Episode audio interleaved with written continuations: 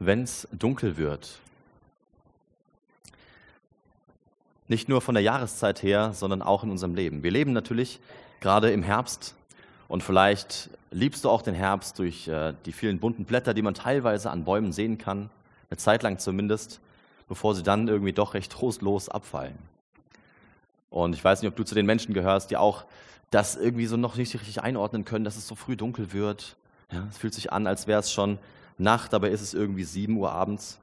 Es ist ein, eine Zeit, wo es irgendwie anders ist. Ja, die Dunkelheit, die prägt unseren Alltag tatsächlich. Ähm, aber nicht nur das, sondern wir sind eben in dieser Phase im Herbst und auch in diesem Kirchenjahr, wo wir uns mit den Fragen beschäftigen, was wir eigentlich machen, wenn es auch in unserem Leben symbolisch dunkel wird. Und ich glaube, ähm, ihr kennt bestimmt Situationen, wo man das Gefühl hat, irgendwie, oh, wenn ich nach vorne gucke, dann sieht es da vorne dunkel aus. Da geht es wie in so einen Tunnel rein. Oder man fühlt sich wie in einem Tunnel und hat das Gefühl, das Licht ist irgendwie nicht mehr so wirklich da, wie es vorher war. In der Bibel drückt es Hiob so aus. Warum muss ich noch leben? Hat Gott mich eingepfercht? Ich sehe nur noch Dunkelheit. Meine schlimmsten Befürchtungen sind eingetroffen und wovor mir immer graute, das ist jetzt da.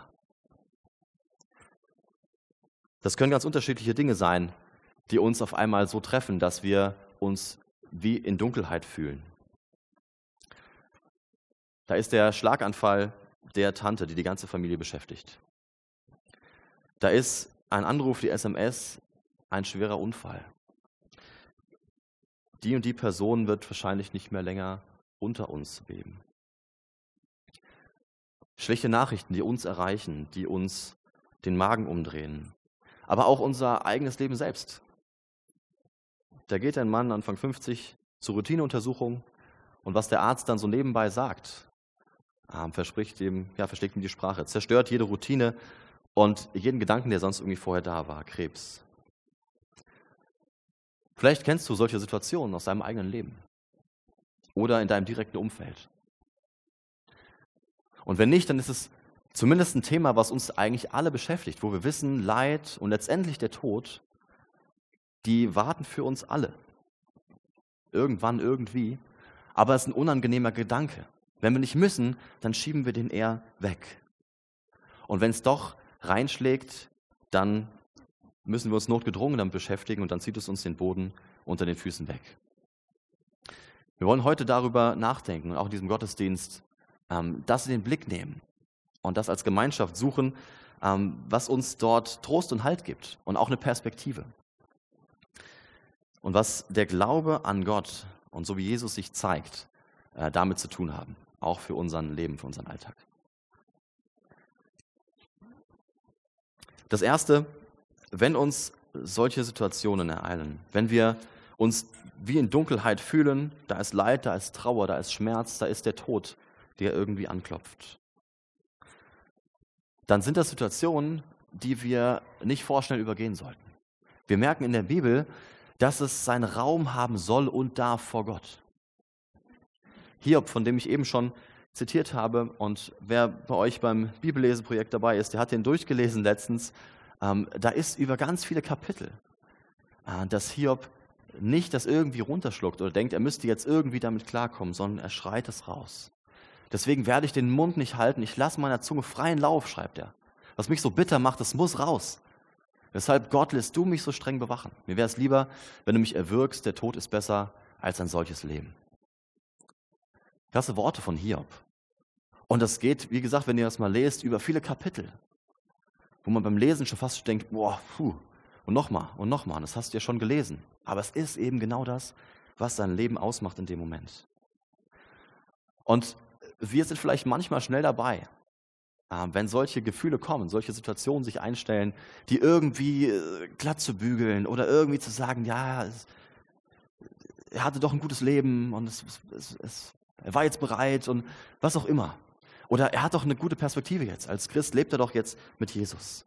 Alles Dinge, die nicht falsch sind. Und wir werden auch gleich noch schauen, was für eine Hoffnung wir wirklich haben dürfen. Aber das Erste ist, Gott hält unsere Fragen und Klagen aus und er sagt, gib doch dem Raum, das ist okay. Auch Jesus lässt durchblicken, dass ihm mulmig zumute war, bis hin zu Angst am Garten Gethsemane vorm Kreuz. Wir müssen das nicht runterschlucken und wir müssen schon gar nicht so tun, als wäre das alles halb so schlimm.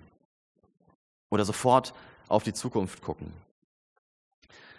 Schmerz darf gefühlt werden. Und darüber zu reden und das auszudrücken, das ist keine Gegensatz von Hoffnung. Gerade als Christen.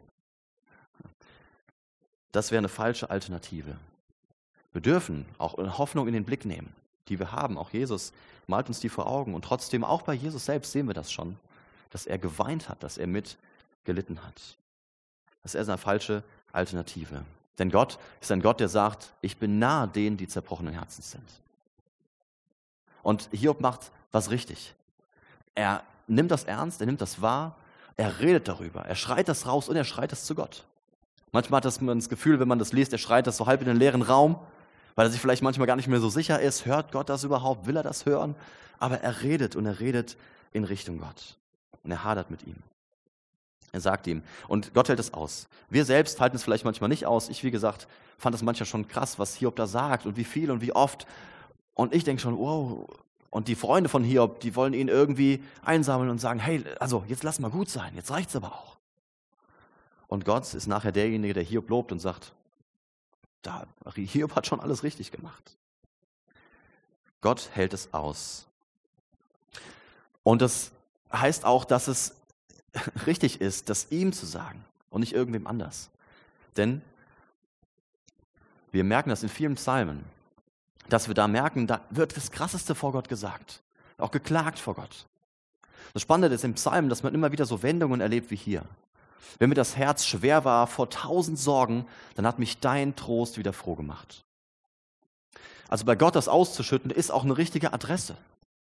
Der kann auch weiterhelfen. Das ist auch gut, das bei ihm abzugeben, weil der kann auch wieder was schenken in dieser Situation. Aber erstmal einfach nur zu ihm kommen. Im Psalmen wird manchmal gar nicht so deutlich, wie das genau passiert ist. Man liest diesen Psalm und fühlt sich völlig mit der Klage identifiziert und dann kommt auf einmal, wupp, und deswegen bin ich getrost und jubel dich wieder. Und jubel dir wieder zu. Man fühlt sich manchmal zu schnell an, wenn man das liest. Das ist bei dem Psalm manchmal so eine Leerstelle, dass man sich fragt, wie genau hat er das geschafft? Wie genau ist das passiert? Wie lange hat er dafür gebraucht? Und das wird manchmal leider nicht beschrieben. Aber was kann uns helfen, damit umzugehen, wenn wir so zu Gott kommen? Es kann uns helfen, dass wir Leute um uns herum haben, die genau wissen, was wir durchmachen. Ich weiß nicht, ob ihr das kennt. Wenn ihr das Gefühl habt, ihr seid verstanden oder da leidet jemand mit, da fühlt jemand mit, das hilft schon, auch wenn die Situation selbst noch gar nicht weg ist. Ich habe euch ein kurzes Video mitgebracht ähm, von einer Person, die, ihr habt ihr davon schon gehört, äh, sie ist an Brustkrebs erkrankt, äh, Gerdy McKinney. Und das Video ist auf Englisch, aber äh, beziehungsweise noch eine andere Sprache und englischer Untertitel, aber ist nicht so wichtig, äh, sondern ich glaube, ihr kriegt schnell, recht schnell mit, um was es geht. Sie hat im Laufe der Chemotherapie ihre Haare verloren und ihre Freundin laden sie zu einem besonderen Tag und einem besonderen Fotoshooting ein. Ich weiß nicht, wie es euch damit geht, ob ihr das schon kanntet. Das ist gar nichts, äh, gar nichts Christliches. Das ist gar nicht motiviert von Leuten, die an Jesus glauben, die einfach nur ausdrücken wollen, einer Freundin zur Seite zu stehen. Wie krass, oder? Solche Freunde zu haben, solche Freundinnen zu haben. Was ist das für ein Zeichen? Ich wünsche mir, ich wünsche dir, dass wir solche Freunde erleben. Oder dass wir die Kraft haben, zu solchen Freunden zu sein und zu werden. Ich denke, wir Christen ähm, müssten genau solche Menschen sein, die diese Liebe, dieses Mitgefühl anderen zeigen und das ausdrücken, wenn jemand so durch etwas geht. Und warum sage ich das? Weil ich glaube, dass genau Jesus uns im übertragenen Sinne das gezeigt hat. Im Philipperbrief heißt es, er verzichtete auf all seine Vorrechte und stellte sich auf dieselbe Stufe wie ein Diener. Er wurde einer von uns, ein Mensch wie andere Menschen. Also Jesus hat im übertragenen Sinne eigentlich nichts anderes gemacht und noch was viel Tieferes getan, als das, was die Mädels, die Frauen da gezeigt haben. Aus Solidarität zu sagen, warte mal, ich, ähm, ich mache auch meine Haare ab. Ich stelle mich irgendwie auf die ähnliche Stufe rein äußerlich und ich versuche irgendwie mitzufühlen, mitzuerleben, was du da gerade durchmachst. Ich will einfach nur sichtbar an deiner Seite stehen. Und eben das ist das, was Jesus gemacht hat, als er oder was ihn motiviert hat dazu zu sagen, ich lasse alles hinter mir, was eigentlich meine Privilegien sind, was mich ausmacht als Sohn Gottes, als der, der Gemeinschaft hat mit dem Vater und mit dem Heiligen Geist. Ich lege meine Vorrechte ab. Viel mehr, als dass ich mir die Haare ablege. Und werde gleich. Komm auf diese Welt runter und begegne dir da, wo du bist. Und Jesus, das sehen wir an seinem Leben, ist eben nicht nur denen begegnet, denen es gut ging, sondern gerade denen, denen es schlecht ging. Er hat sich ja gerade auch in seinem Leben ganz sichtbar, also allein, dass er schon gekommen ist auf diese Welt, ist schon ein Zeichen seines Mitgefühls, seiner Solidarität mit uns. Und sein ganzes Leben strotzt davon, dass er gerade denen begegnet ist, die das besonders gebraucht haben, die vielleicht von allen anderen links liegen gelassen wurden, die gelitten haben, die krank waren, die besessen waren, alles Mögliche. Und ich, wir, wir sehen das auch im Leben selbst. Ich habe es eben schon gesagt, Jesus weint auch. Da gibt es die Szene, wo er vor Lazarus ist. Und als er sah, wie sie weinten und auch wie die Juden weinten und Jesus gingen die Augen über, da weint Jesus auch. Und es ist eine Geschichte von Lazarus, einem Freund von ihm, der, der gestorben ist. Ähm, natürlich würden wir da auch weinen, ja? aber auch nochmal zu dem ersten Punkt, erstmal die Trauer wahrnehmen und zulassen, Herr Jesus, äh, weck den nachher von den Toten auf der weiß, was Hoffnung bedeutet, aber er sagt, ich bin da und ich leide mit und ich leide selbst. Er sagt eben nicht nur, ihr dürft leiden, sondern ich leide. In Wahrheit aber hat er die Krankheit auf sich genommen, die für uns bestimmt waren und die Schmerzen erlitten, die wir verdient hätten. Doch wegen unserer Schuld wurde er gequält und wegen unseres Ungehorsams geschlagen. Das ist das, was der Prophet Jesaja äh, viele, viele Jahre, Jahrtausende vor Jesus vorhersagt. Er sagt, Jesus ist genau dafür gekommen. Und er ist nicht nur damit gekommen, um Solidarität zu zeigen, um zu zeigen, ich werde auch mal ein Mensch, um euch ein besseres Gefühl zu geben. Das ist schon was Geniales, dass Gott das überhaupt in Jesus gemacht hat. Das hören wir vielleicht immer wieder und nehmen es als selbstverständlich, ist es aber so gar nicht. Und allein das sprengt immer schon wieder mein Verstand. Aber er hat eben auch gesagt, ich nehme sogar auf mich was du erlebst. Deine Krankheit, deine Schmerzen, das, was dich bedroht, das nehme ich auf mich. Und damit meint Jesus sowohl ähm, das, was wir nicht verschuldet haben, was uns ereilt hat, das, was wir erleiden, ja, die Dinge, unter denen wir leiden, die uns das Leben dunkel machen, als auch die Dinge, die wir selbst in der Hand haben, unsere eigene Schuld. Da, wo wir Bockmist bauen, da, wo wir merken, wir leben eigentlich an Gott vorbei. Wir leben gar nicht mit ihm. Da wo wir immer wieder Schuld auf uns laden von unseren Mitmenschen oder Schuld Gott gegenüber. Weil wir nicht mit ihm leben, weil wir nicht ihn erste Stelle sein lassen in unserem Leben. Das nimmt er auf sich. Das heißt, es ist noch viel mehr als eine Solidaritätsbekundung, die Jesus da macht. Das ist schon krass. Aber er sagt auch, ich nehme das, was euch bedrückt, auf mich, obwohl ich es nicht verdient hätte. Ich brauche das nicht. Ich mache das. Ich will das für euch. Ich trage das. Und er ist damit ans Kreuz gegangen damit wir Vergebung, damit wir Heilung erleben könnten. Durch seine Wunden sind wir geheilt, geht es weiter im Jesaja. Dass du Heilung auch in deinem Schmerz, in deinem Leid erleben darfst. Dass du Heilung von deiner Schuld erleben darfst. Dass wir Beziehung, das ist jetzt der Knackpunkt, damit wir Beziehung haben dürfen mit diesem Jesus. Denn das, was uns heil macht, das, was uns begegnet darin, ist nicht ein nettes Wissen, sondern ist eine Begegnung mit einem solchen Freund, wie dort dieser Tag von den Mädels und noch viel, viel tiefer und viel, viel mehr. Eine Begegnung, dass ich wissen darf, ich darf eine Beziehung haben mit diesem Jesus, der für mich gekommen ist und der für mich gestorben ist. Und der das, was mich in diesem Leben beschäftigt, mit sich nimmt ans Kreuz. Und der sich nichts tiefer wünscht, als diese Beziehung mit dir zu leben und die Beziehung von uns zu Gott, dem Vater, wieder reinzumachen. Er hat mitgelitten und das hat ihn letztendlich sogar ans Kreuz gebracht. Der Weg ans Kreuz war schon ein unheimlicher Leidensweg für Jesus, den er für uns auf sich genommen hat. Und dann letztendlich sogar den Tod. Und er zeigt uns damit, wie sehr er uns liebt und wie sehr er an dieser Gemeinschaft mit dir, mit uns interessiert ist. Wie wichtig ihm diese Beziehung ist, damit Heilung geschieht. Klar ist aber auch durch dieses Geschehen am Kreuz, dass das notwendig war dass wir alleine nicht aus dem Tunnel rauskommen, aus der Dunkelheit.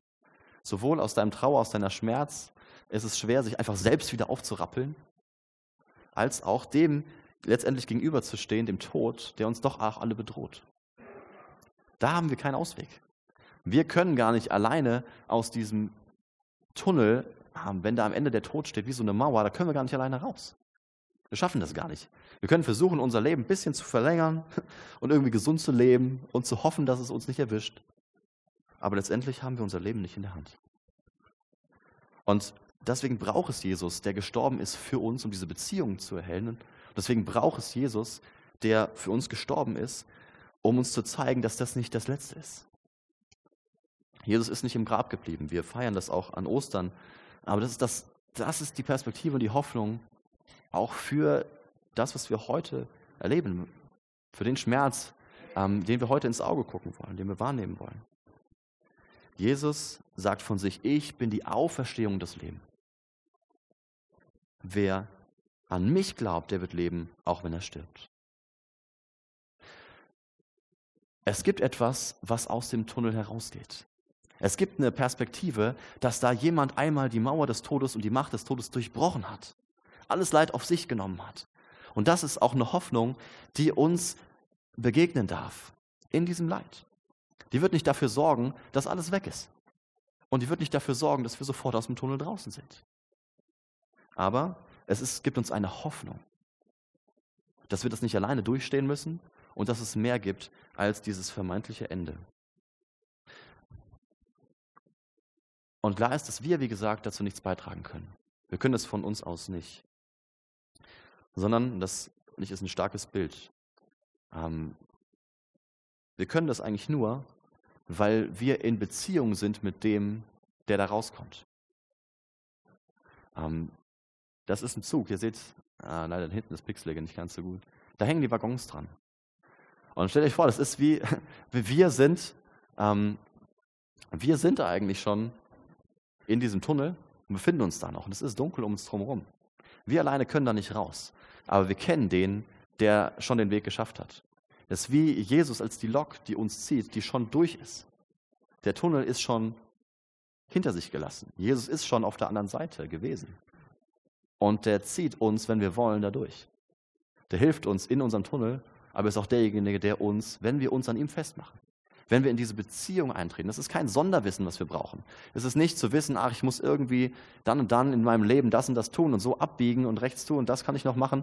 Dann kann ich auch irgendwie mal ein anderes Leben leben. Sondern das Einzige, was uns hilft nach diesem Tod und über diesen Tod hinaus, ist, dass wir uns an Jesus festmachen und sagen, du darfst mich durchziehen.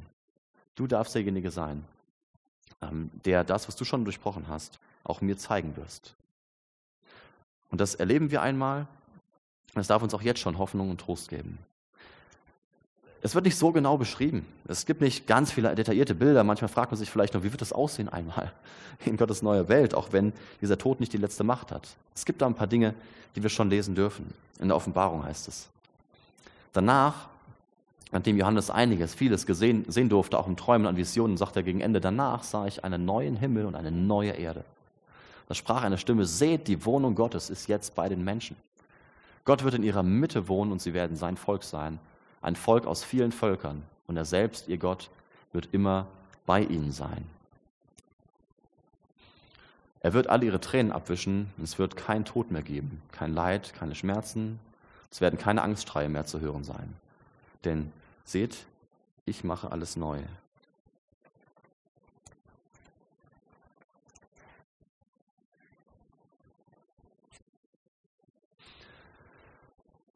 Wir dürfen uns festmachen. Du darfst dich festmachen, wenn es in deinem Leben dunkel ist. Und wenn wir das erleben, auch in unserem Umfeld. Wenn wir doch mit dem Tod konfrontiert werden, mit diesem so scheinbar Ausweglosen, dürfen wir uns an dem festmachen, der sich in Liebe uns gezeigt hat. Der uns in unserem Trauer und auch in unserem eigenen Sterben begleiten wird. Gott ist der mitleidende Gott, mitten im Leid, der durchgeht der selbst leidet und das zeigt, sich an unsere Seite stellt, der alles auf sich trägt und der uns im Vertrauen auf ihn durch diesen Tunnel ziehen wird, verbunden mit ihm. Das heißt, wie gesagt, nicht, dass es uns nicht mehr dunkel sein wird, sondern nur, dass unsere Hoffnung auch über dieses Dunkel hinausgeht. Und dass wir unsere Hoffnung setzen dürfen auf den, der gekommen ist, der gestorben ist für dich und für mich und der auferstanden ist. Und der sagt, siehe, ähm, ich bin nahe denen, die ein gebrochenes Herz haben, und siehe, ich werde alles neu machen. Amen.